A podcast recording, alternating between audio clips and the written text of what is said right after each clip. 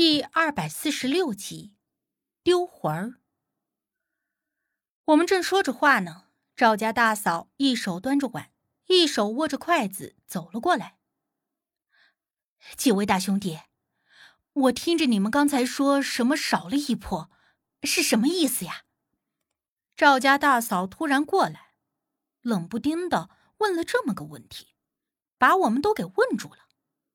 而见到我们一时没有说话。赵家大嫂又接着说：“啊，是这么回事儿。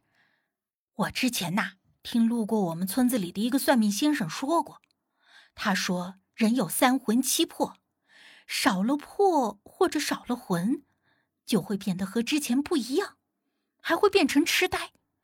说很多的神经病啊，其实根本就不是神经病，那就是因为少了魂魄的原因呢。”我们几个人互相看了一眼，都没想到这赵家大嫂会突然说起这么个话题来。跟她深聊也不是，不搭话吧，那也不好。而这个时候，刘队长笑呵呵的说：“还真没看出来，大嫂子还懂这些。哎呀，不懂不懂，只不过呀，我们这村子里前几年来过不少人，还有挺多的。”好像都会算命呢。我偶尔听着那些住在我们家的算命先生说过，才知道有这么一回事儿。我就是听着你们刚才说的，就想起这事儿了。你们说那少了一魄，说的是不是这个事儿？赵家嫂子不甘心的继续追问。我寻思着，他说这话也还没错。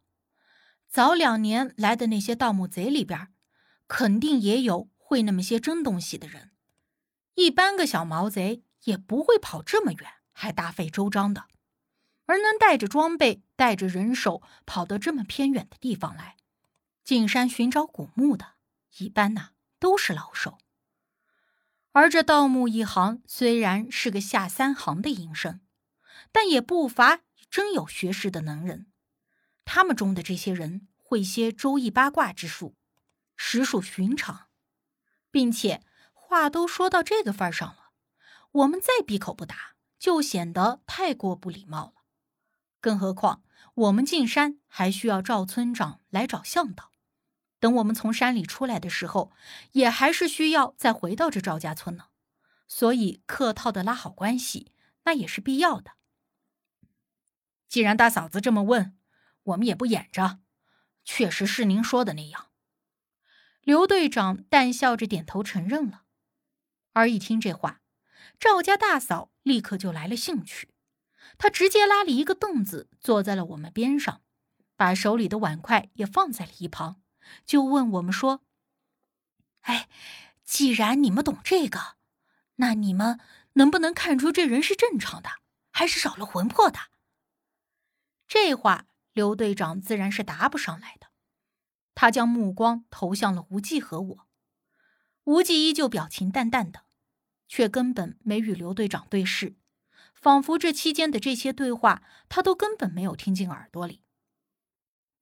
我见此情此景有些尴尬，便接了话，只是没有直接回答，而是反问赵家大嫂：“婶子，您问这些做什么呢？”赵家大嫂估摸着，以为我是队伍里头年纪最小的，又是女孩子，所以啊，没太把我放在心上。听了我的问话，也并不是很在意的样子。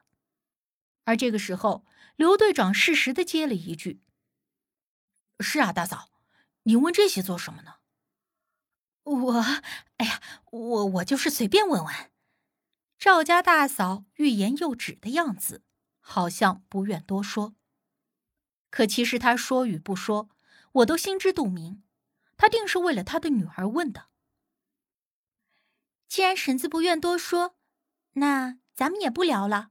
时候不早了，咱们不是还得赶路吗？刘叔叔，我直接不再理会赵家大嫂，他想要求着我们帮忙，却还对我们隐而不言，难不成要让我们上杆子的求着给他帮忙吗？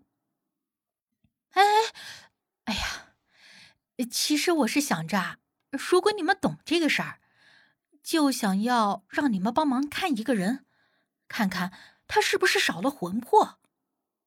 一看我们准备要走了，赵家大嫂立刻就急了，脱口而出：“看谁呢？”我明知故问。赵家大嫂犹豫了一下，随后顿了顿，好像下定了决心似的，说了出来：“看看我的女儿。”我并非是逼迫着赵家大嫂说出了心中的疼痛与难堪，而是如果她自己都不肯说出来，不肯认识到这件事实的话，那么即便我们真的愿意帮助她，到时候说了什么不中听的话。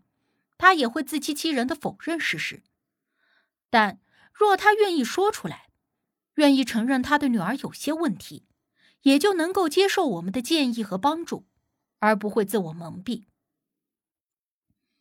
其实，我昨晚上就看出来了，你女儿身上真的有点问题。我随即便直言道：“昨晚上？那你昨晚上是？”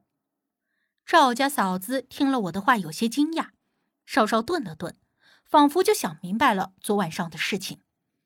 话说着，赵家大嫂兀自叹了一口气：“哎，昨晚上啊，我和我家男人就猜想着，会不会是因为我家彩霞的事儿？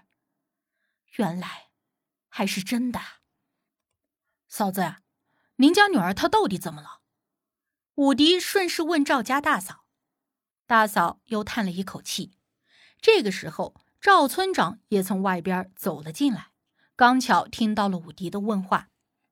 赵大嫂对着村长点了点头：“真的是，我昨晚上就猜对了。”你都说了？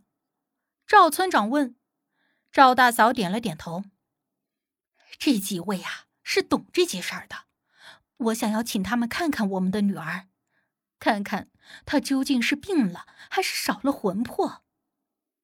闻言，村长也拉了一个凳子坐了下来，搓了搓手，说道：“哎，说说也无妨。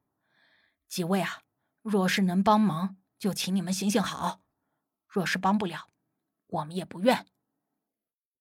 眼看着时间还早，外头的雾气也还没有散去，若是大雾进了林子，难免会迷了路。”所以，我们也不急于一时，便听了村长和我们说起关于他女儿的事情。正如赵大嫂所说的，早先他们听说了少了魂魄，人就会变得呆愣痴傻的事。后来越想越觉得自己的女儿就像是他们说的那样子，所以打算等着那群人回来以后，就问问到底是咋回事儿。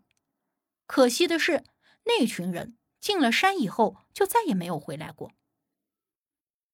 或许是直接回到了城里，也或许还在山里。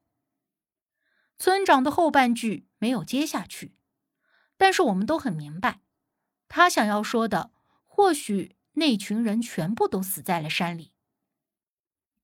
那您的女儿到底是有什么问题啊？武迪忍不住追问道。村长叹了口气。哎，我家女儿呀，从小就跟旁的女子不一样。小时候呢，总是看见她自己一个人玩的欢畅，我们也就没往心里去。长大了一点儿就发现她总是在跟空气说话。我跟他妈就问她在说什么呢，她说是和一个小妹妹在聊天。我们都是农村人，没读过书，也没什么文化，但是知道。小孩子嘛，小时候总会幻想有个朋友什么的，我们就以为啊他是太寂寞了，所以自己跟自己玩，也同样就没往心里去。村长说，随着他的女儿越长越大，他不但没有变得正常，反而常常的自言自语，从小时候就对着空气说话，到现在自己跟自己说话。特别是常常整夜整夜的不睡觉，就自己坐在镜子面前和自己聊天，还时不时的咯咯笑。这样，村长和媳妇都开始害怕了，可是这个时候想要再管束已经晚了。他们带着孩子去镇里找了大夫，看过，说是孩子挺正常的，应该是心理有问题。但是村长说他们这里没有心理医生，也就把孩子带回了家，想着虽然他总是自己跟自己说话，可是不论长相还是干活也都不妨碍。